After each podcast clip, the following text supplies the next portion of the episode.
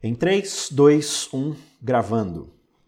Começando mais um Contra a Cultura, chegando para você aqui na Rádio Novo Tempo. É uma alegria muito grande ter você aqui com a gente para estudarmos um pouco mais da Palavra de Deus nessa série super especial que se chama Criaturas da Palavra. Nós estamos seguindo aí o guia de estudos, como sempre, né, o guia de estudos da Igreja Adventista, chamado também de lição da Escola Sabatina, trabalhando aí 13 temas sobre interpretação bíblica, como interpretar as escrituras. Então a gente veio discutindo em vários episódios abordagens de como ler a literatura poética, de sapiência, histórica, como é que a gente vai vendo esses diferentes aspectos da Bíblia. Então, para você continuar acompanhando com a gente aí todos os episódios, eu quero te convidar mais uma vez para acessar lá youtube.com/barra Cristãos Cansados. Lá tem todos os nossos episódios passados aí, de séries anteriores, de várias coisas que a gente já discutiu. Então fica aí o convite para você acessar lá e acompanhar todo esse conteúdo. E a gente segue aqui discutindo. Na semana passada, a gente falou um pouco sobre a ideia da historicidade na Bíblia, das evidências históricas, arqueológicas, como isso se relaciona com a narrativa bíblica, né? E a gente vai meio que continuar um pouco essa conversa, só que hoje a gente vai falar da história dentro de uma perspectiva mais profética. A Bíblia, como a gente sabe, tem muitas profecias, muitos profetas, ela dá esse nome, ela mostra, ela trabalha muito esse contexto da profecia. E muitas vezes a gente tem algumas ideias mal concebidas sobre o que é profecia, qual é o seu propósito, ou se elas não são equivocadas, no mínimo elas são limitadas, e a gente não tira o máximo do proveito que a gente poderia tirar dos escritos proféticos, da linguagem profética que Deus colocou na Bíblia, inspirando vários aí dos seus profetas, certo? E aí, para continuar essa conversa com a gente, temos aqui novamente o pastor Mateus, lá de Hortolândia, no IASP. Bem-vindo, pastor. Valeu, obrigado. E mais uma vez conosco, Jarson Araújo, diretamente de Natal. Professor de matemática, para falar de profecia, para poder calcular Quanto dá dia ano aí multiplicando por 2.300 tardes de manhã, certo? Vai ser 2.300 semanas, 70 anos aí, vamos descobrir. Dá muito pano para manga aí, muito bem. Então, para a gente dar um pouco de base aí para quem está chegando, talvez não tenha acompanhado aí outros episódios, a gente já fez uma série aqui profética sobre Apocalipse, sobre o tempo do fim, a gente já fez uma temporada também, sobre Daniel, então já tem muitas temporadas aí que você pode acompanhar falando sobre profecia, mas para dar um resumo rápido aqui para a gente retomar o assunto, quais são as perspectivas proféticas dentro da Bíblia, Pastor Mateus? Na realidade, se a gente for levar para um sentido bem estrito da coisa, né, cada escrito profético, seja dos profetas escritores ou daqueles que aparecem nas narrativas bíblicas, cada um deles manifesta uma maneira diferente daquilo que foi o fenômeno é, dentro da religião do, do antigo Israel, do, da profecia, né, do profetismo.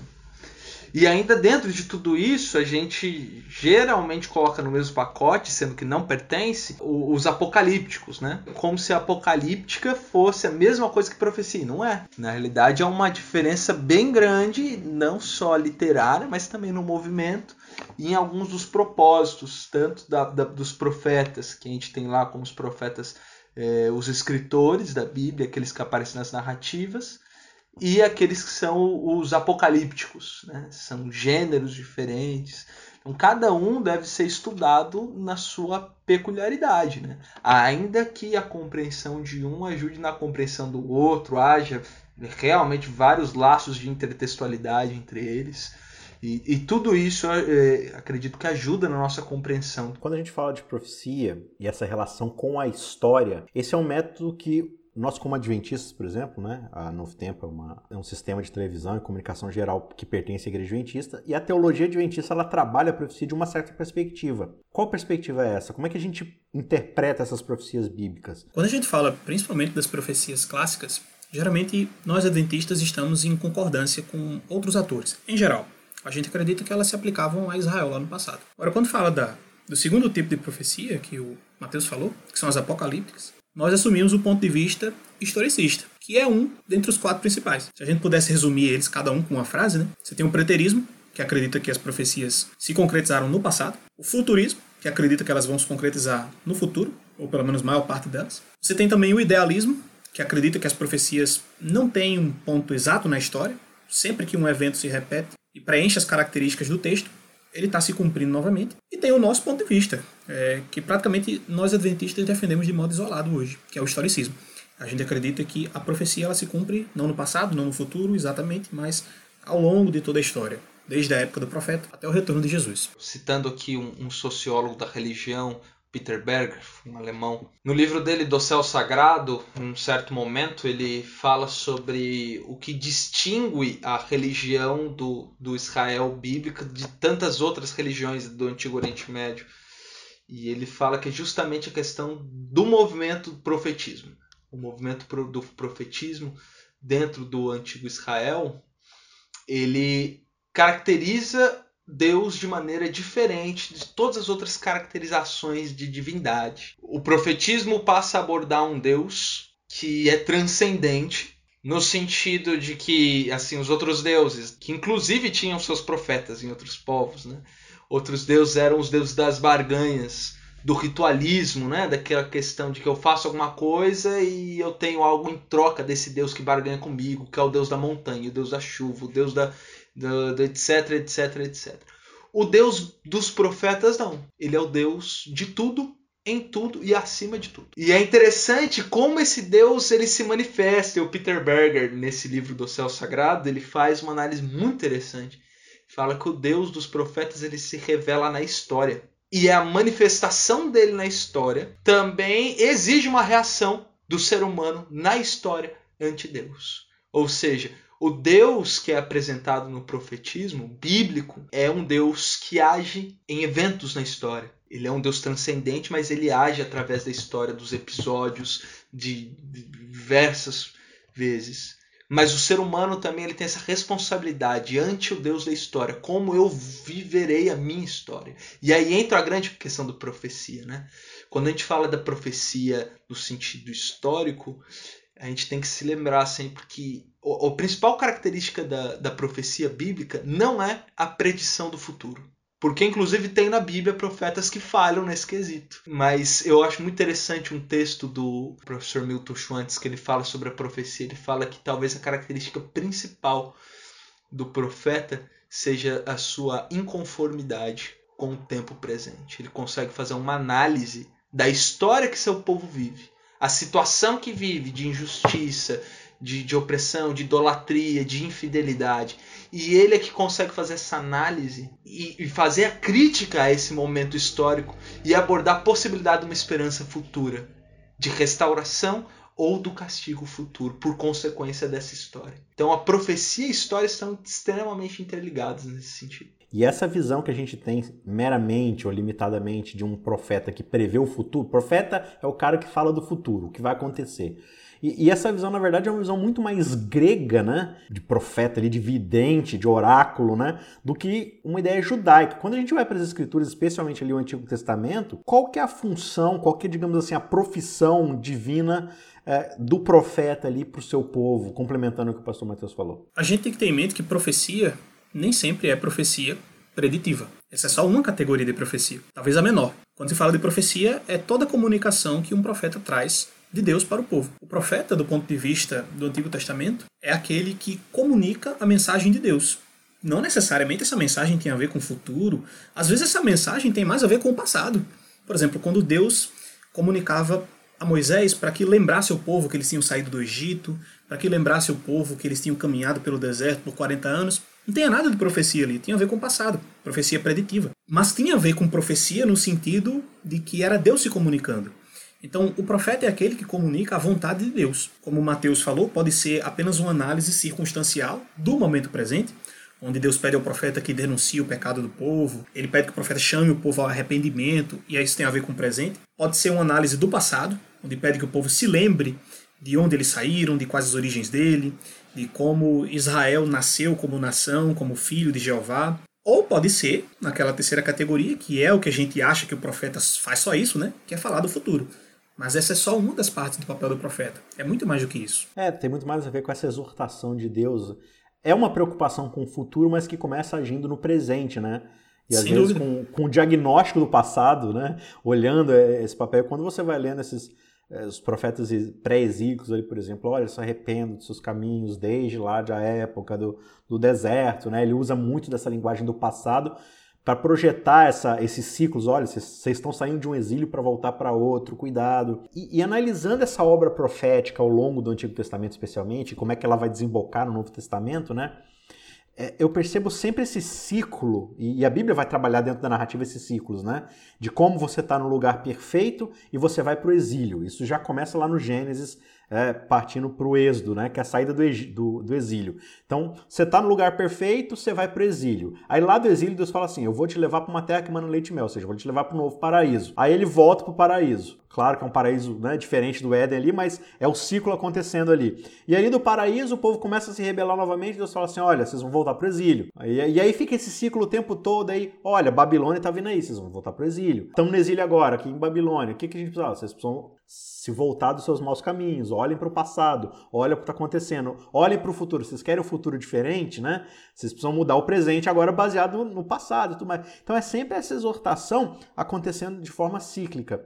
E, e eu vejo muitas vezes, né, o, o pastor Mateus, que quando a gente, como adventistas, né, ou como cristãos em forma geral, a gente olha para a profecia, a gente tem uma certa tendência narcisística, digamos assim, de falar assim: olha a exortação de Deus para essas pessoas ímpias que estão fora da minha igreja. Olha a exortação de Deus para esse mundo ímpio e cruel que, graças a Deus, eu não faço parte. Né? É, e a gente assume uma roupagem de fariseu do século XXI de usar a profecia não para uma exortação pessoal. Afinal de contas, profecia é uma coisa que só se manifesta na história de forma geral, apontando para essas grandes instituições religiosas e políticas. E a profecia ela não tem nada a ver comigo. Ah, o profeta ele não está falando para mim como pessoa, né? Como, como indivíduo, como cristão que precisa receber uma mensagem de Deus manifestada na história, manifestada na revelação, e olhar esse comparativo e vendo dentro de mim manifestações dessas coisas que Deus está tentando exortar e corrigir, né? Como é que eu posso ter um proveito melhor ao analisar a profecia e trazê-la para um contexto um pouco mais íntimo, mais pessoal, mais micro ali? O professor Paulo Nogueira, que foi meu professor na Universidade Metodista, ele em um certo momento, uma aula falando sobre a literatura apocalíptica e, e o momento de sofrimento em que surgiu a literatura apocalíptica, né? É, a literatura apocalíptica Daniel e, e outros, né? O momento da, do, do, do povo sendo dominado, subjugado. No momento de João lá, apocalíptica cristã, que é o momento do, do, da perseguição, o risco da morte. Aí, um certo momento, numa aula, ele parou assim, fez uma reflexão que eu nunca vou me esquecer. Ele passou a mão assim na, no rosto e falou: Olha, apocalíptico profetismo não é pra gente como a gente que está sentado num sofá confortável, numa cadeira legal, num ar condicionado. O profetismo não é para aqueles que são conformados, é para aqueles que precisam se conformar. O profetismo e a apocalíptica é para aquele que necessita do, da esperança divina, aquele que entende que vive no meio de uma situação caótica e precisa agir diferente. Né? Eu acho que o, o profetismo vem para acordar a gente da banalidade do mal. E eu devo dar ouvidos para a voz profética, porque no fim das contas o que a voz profética fala é volta ano passado. Todo profeta, para ser genuíno, no antigo Israel, dentro do, do, do, contexto da religião bíblica, o profeta genuíno é aquele que busca sua mensagem daquilo que veio antes, lá da lei, lá do Gênesis, do Êxodo, da voz que falava lá de cima da montanha: Ouve Israel, o Senhor vosso Deus é o único. Amarás o Senhor teu Deus, ama o teu próximo. O profeta me faz lembrar disso. Eu preciso é, entender que a mensagem do, do profetismo e da apocalíptica tem que ser primeiro para mim. E para ser para mim, eu preciso me conformar com a minha realidade, com a minha estagnação, com a banalidade do mal que impera ao meu redor. Quando a gente fala de coletivos, né? É, você tem aí os cães e a matilha, você tem a chave e, os e o molho, né? Ali e tal. Uhum. É, quando a gente fala assim de povos, de pessoas, de igreja, de instituição e tal. A gente, nesse contexto político, por exemplo, né? Ah, o Estado isso, o Estado aquilo. Só que isso tudo são coletivos e coletivos eles não existem, eles não são uhum. elementos vivos, né? Quando você fala de Estado, Estado é um ajuntamento de funcionários públicos trabalhando em prol ou contra, muitas vezes, né, uma determinada civilização, né? Então, tipo assim, você não, é, não, não existe uma matilha, existe, matilha é o nome que você dá para vários cachorros. Né? Então, uhum. quando a gente fala de igreja, assim, a, a igreja, a igreja ou a religião, como se fossem organismos vivos. Né? Então fala assim, ah, a profecia é para a igreja, profecia é para a instituição. Não, ela é para esse coletivo de indivíduos. Né? Então Sim. o Mateus estava falando aí dessa transformação que a profecia deve causar em mim, me voltando para a lei, para os caminhos do Senhor, ó, se arrependam dos seus maus caminhos, né? voltem-se para mim o tempo todo. Então eu espero muitas vezes uma renovação da minha igreja, da minha comunidade, da, da realidade da civilização onde eu vivo e tal. E eu deixo de perceber muitas vezes que eu, como indivíduo, faço parte desse coletivo e a transformação ela precisa acontecer indivíduo por indivíduo para que esse coletivo seja transformado. Né? Então, como é que eu faço para olhar para a Bíblia? E, e, aí eu queria que a gente começasse a se introduzir no livro de Daniel, que é um livro tão famoso aí é, dentro da profecia bíblica, né, junto, junto, com o Apocalipse ali. Mas eu quero trabalhar um pouco com vocês essa ideia de Daniel, porque eu acho que ao mesmo tempo que Daniel está falando de coletivos, ele trabalha de forma narrativa além dessa profecia com um indivíduo que é Nabucodonosor. Né? Uhum. Então eu queria que você introduzisse um pouco esse conceito e levasse a gente para o livro de Daniel. Deixa eu só mencionar uma coisa, pegando carona claro. no que você e no que Mateus falaram. A Apocalíptica ela sempre mostra é, esse viés de contraposição entre o céu e a terra. Na terra, tudo é negativo, tudo é tristeza, tudo é perseguição. Se você ler o livro de Daniel, principalmente o capítulo 7, você vai perceber isso, que é um capítulo eminentemente apocalíptico. As bestas na terra dominando, perseguição aos santos, e lá no céu, Deus em estabilidade, sentado no seu trono, conduzindo as coisas. Apocalipse é do mesmo jeito: perseguição na terra, tribulação, angústia, e lá no céu, Deus é sentado em seu trono, as criaturas o adorando, adorando ao Cordeiro. Então sempre tem essa contraposição entre tristeza na terra, mas esperança do que vai acontecer quando Deus agir na história. Só que tem uma outra coisa importante também sobre a profecia, que é, a gente não pode ficar aplicando ela, como você falou, a coletivos e esquecer do individual. Lá em Ezequiel 9 é interessante, já para a gente chegar em Daniel, porque Deus manda um juízo contra Jerusalém, e o que é que Deus fala? Olha, é, esse juízo vai poupar apenas os seguintes: ele manda homens com porretes nas mãos, claro que de modo simbólico ali, né? São anjos, para punir o povo de Israel. E manda outro, para marcar os que seriam poupados. Aí Deus diz: marca só os que clamam, os que gemem pelas abominações que se cometem em Jerusalém. Os que estão tristes com o próprio pecado, com o que está acontecendo de ruim, não somente ao seu redor, mas consigo. Pessoas arrependidas, pessoas que não estão só interessadas em apontar o dedo, mas pessoas que estão em tristeza por causa do pecado. Tem uma diferença muito grande, né? De você ficar com raiva porque alguém está fazendo algo errado, que é geralmente o que a gente mais vê. Os crentes na igreja indignados, porque tem gente de fora que não guarda o sábado, gente que come carne de porco, mas que não está genuinamente triste por causa disso. Ezequiel 9 fala: quem é que vai ser poupado? Os que estão tristes pela situação, os que buscam arrependimento, os que buscam de Deus algo para transformar a vida deles e assim transformar a vida dos outros também. Daniel vai mostrar isso exemplificando através de Nabucodonosor. Né? Quando a gente chega na profecia, não, no livro de Daniel como um todo ali, de novo, dentro desse ciclo, né? Você tem profetas e mais profetas explicando que isso ia acontecer, né? E aí finalmente você chega lá em Jeremias, que está ali na beira do exílio já, né? E aí a gente fez até um programa especial aqui sobre Jeremias 29, onde ele falou assim: olha, Deus está falando para vocês, olha, vocês vão para Babilônia e agora não tem mais o que fazer. Agora que vocês estão indo para Babilônia, tirem o máximo proveito desse evento de correção, né? Se arrependam e tudo mais. Eu, eu sei os pensamentos que eu tenho a respeito de vocês, é um pensamento para fazer o bem. Então o exílio é o bem para vocês, vocês precisam ser corrigidos, né? Então aprendam é, a me enxergar, a me procurar lá em Babilônia e tudo mais. E aí quando a gente chega em Daniel, você sai completamente, completamente da perspectiva do povo judeu e você vai se focar em um homem que é Nabucodonosor, né? Da perspectiva, da visão, da ótica ali de Daniel, que é o personagem do livro, que dá nome ao livro ali. E é impressionante, a gente discutiu isso na temporada inteira, que você pode voltar aí lá no, lá no canal no nosso do YouTube, né, do Cristãos Cansados, mas a gente discutiu o tempo todo essa ideia de que tem uma história acontecendo ali que é uma história de conversão, de Deus trabalhando com um monarca, talvez um dos homens mais cruéis da sua época e da história toda, e também um dos mais poderosos, né? E é impressionante como é que a, cade a cadência dessa história vai acontecendo de um homem extremamente cruel que vai sendo completamente amansado. E eu acho muito interessante a linguagem que se usa, porque dentro dessa história você tem esse rei que é um ser humano e ele quer estar acima ou no lugar de Deus como é a grande tentação que todos nós passamos vira e mexe, né? E ao ser estabelecido como ser humano, ele está acima dos animais. E quando ele quer se colocar acima ou no lugar de Deus, ele fica abaixo ou ao lado de um animal. Né? Ele se torna uma besta, veja só, uma besta fera, uhum. né? pastando ali com os animais. E ele se converte, ele olha para cima, ele, ele agradece ao Deus dos céus por, por essa correção, né? coisa que Israel teve chances e mais chances de fazer e não fez. Né?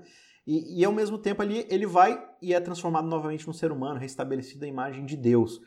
E aí a história da sequência ali vai, vai para um outro ponto que a gente já vai discutir, mas lá na frente, a partir do capítulo 7, a gente vai discutir essas visões proféticas de Daniel sobre esses coletivos, sobre essas imagens, essas instituições que vão agir na história em nome desses dois poderes, né? o reino de Deus e o reino desse inimigo, dessa besta, que é a lição aqui vai trabalhar em alguns momentos, desse chifre pequeno que cresce, que quer profanar os santos do Altíssimo tudo mais, o nome, né, o santuário e tudo mais. E no meio dessa guerra toda, tem indivíduos ali que fazem parte do povo de Deus, que o livro chama de santos, os santos do Altíssimo e tudo mais. E no meio desse povo também, você tem ali os ímpios e tudo mais. A gente pega essas profecias e novamente a gente vai projetá-las só para essas instituições. E é muito triste quando a gente vai para uma, uma classe de escola sabatina e começa a falar assim: ah, tá falando daquela igreja lá. Tá falando daquele líder religioso lá, tá falando daquele político lá. E a gente tem tantas certezas e tantas, tantos absolutos em relação a essa interpretação profética, e quando a gente tem muita certeza, eu acho que a gente perde espaço para aprender algumas coisas. E, e, talvez olhar com um olhar revigorado para o texto bíblico e falar assim: beleza, eu já tenho minhas certezas, mas como é que esse texto pode falar para as minhas dúvidas? Então, Mateus, qual que é a sua perspectiva dentro desse, desse amplo panorama profético, mas ao mesmo tempo extremamente íntimo e pessoal que Daniel dá, e que lições eu posso olhar e tirar e aplicá-la para a minha realidade. Né? Como é que eu vejo eh, essas características bestiais em mim, na sociedade que eu vivo e como eu posso evitar essas coisas se utilizando de forma bem apropriada, talvez, uh, do dom profético. O livro de Daniel pertence a, a, ao grupo da Apocalíptica, né? Desse distinto movimento. Ele é um livro único, ímpar. É, ele tem uma, um trabalho de, de composição da, da da maneira como é escrito, belíssima. Né? É, apesar de se ter muita discussão no meio acadêmico sobre a, a, de como esse livro foi escrito, quando.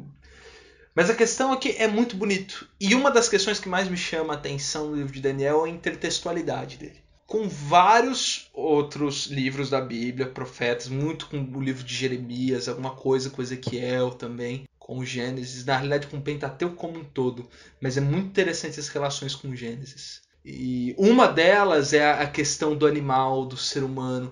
E no fim das contas, eu acho que isso tudo é, é nos faz lembrar, por exemplo, naquela visão dos quatro animais, lá do, do capítulo 7. Todo mundo lembra, né? Que tem os quatro animais. É interessante aquela visão, e às vezes a gente não para para pensar na relação que ela está fazendo. Porque começa com o, o, o mar agitado. Vocês lembram disso? E, e, e é, é, o caos sobre o mar e diz que tem ventos agitando. Né? E é interessante que vento, é, ali, a palavra usada, lembra o vento lá do, do Gênesis 1, que sopra sobre as águas, que é o Ruach, né? e aparece lá em Daniel 7. Vento sobre as águas, mas dessa vez não tem uma criação organizada como do Gênesis 1. É o caos. E do caos saem animais híbridos, misturados, coisas assim bizarras. Mas cada um dos animais também tem aspectos humanos, por exemplo, aqui citando essa questão do Daniel 7, né? Cada um deles tem aspectos humanos, que é uma mistura onde como o ser humano deixando de ser aquilo ao qual ele foi criado, a imagem e semelhança de Deus, ele passa a se tornar como um animal. Sendo que na realidade lá no relato primeiro da Bíblia, Gênesis 1 a 3, o pecado ele sem ter muita explicação ali, ele é apresentado como um animal. A, a, a maldade vem como um animal. Então, é, o ser humano ele é desvelado. E eu acho isso muito interessante, até mesmo dentro da, da própria palavra Apocalipse. Apocalipse é uma palavra que vem do grego que significa desvelar, revelar. E a gente aplica geralmente isso no sentido histórico de nações, de, de poder político, de ser humano e tal. Mas no fim das contas, o, a literatura apocalíptica é um revelar, um revelar de o que, que o ser humano é de fato, da maldade do ser humano, da opressão da humanidade, da injustiça que reina em todos os lugares, em todos os reinos, em todos os momentos da história. O Apocalipse ele não só revela uma história, mas ele revela quem é o ser humano. É um revelar do ser humano, mas também um revelar do Deus que atua na história e que é a esperança em meio a toda essa situação triste. É, eu acho que ela, é, é ela, ela revelando Jesus Cristo para nós, imediatamente ela nos coloca em grau de comparação com esse Jesus, né? E aí, me comparando com ele, tudo que eu posso entender é que eu tô longe de ser a sua imagem e semelhança. E aí vem o desespero inicial, né? E agora o que será de mim? Que será do corpo dessa morte e tudo mais, né? E vem a esperança da revelação desse Jesus que tá falando assim: não, mas eu tô aqui para fazer novas todas as coisas. Só que primeiro passa pela ideia de você precisa se reconhecer que o tempo todo você estava tentando tomar o meu lugar por meios indevidos, sendo que eu tô te convidando, né? para fazer parte disso pelas formas é, corretas e tudo mais. Então é essa grande esperança que a gente tem, né? Você nota Jesus profetizando lá em Mateus 24, o último sermão profético dele, o tanto de expressões pessoais que aparecem ali, né? Vede que ninguém vos engane. Se alguém disser, não acredite, você, que o Cristo está aqui ou está ali. Ou ele fala, quem estiver no eirado, não volte para pegar, não desça. Jesus está sempre é, abordando as pessoas de maneira bem pessoal. Então, é uma, é uma forma de nós encararmos a profecia. Será que quando a Bíblia fala da perseguição aos santos, do chifre pequeno, em qual grupo eu estou? Quando a Bíblia fala da, dos moradores da terra que adoram a besta, ou dos moradores do céu que adoram a Jesus Cristo, eu sou morador de onde? Eu sou morador da terra, morador do céu. A profecia ela sempre tem esse objetivo de chamar não só a coletividade, mas o adorador individual a pensar sobre a sua perspectiva com Deus. Tanto é que Apocalipse finaliza com um chamado pessoal. Quem tiver sede, venha e beba. Ou seja, isso é para você, é individual. Eis que estou à porta batendo. Se alguém né, vier, de novo, é dentro de uma perspectiva pessoal, né? Aquele que uhum. vier. Então, o fato de eu fazer parte de um coletivo não me torna um indivíduo correto. É, é sempre um chamado individual. A profecia é feita para me transformar individualmente a imagem e semelhança desse Cristo revelado nas literaturas apocalípticas. Né? Então, quando você for ler as profecias, Procure entender os princípios malignos ali revelados para identificá-los em você e também os princípios da esperança divina oferecida para que Deus transforme essas características bestiais que todos nós Hitlerzinhos no trato com o outro, na convivência em sociedade, muitas vezes deixamos revelar isso dentro de nós, né? Que o Espírito Santo possa nos transformar e nos moldar a cada dia para que a gente possa assumir os princípios divinos dentro de nós e sermos transformados a cada dia. Que Deus te abençoe. Um abraço, tchau, tchau.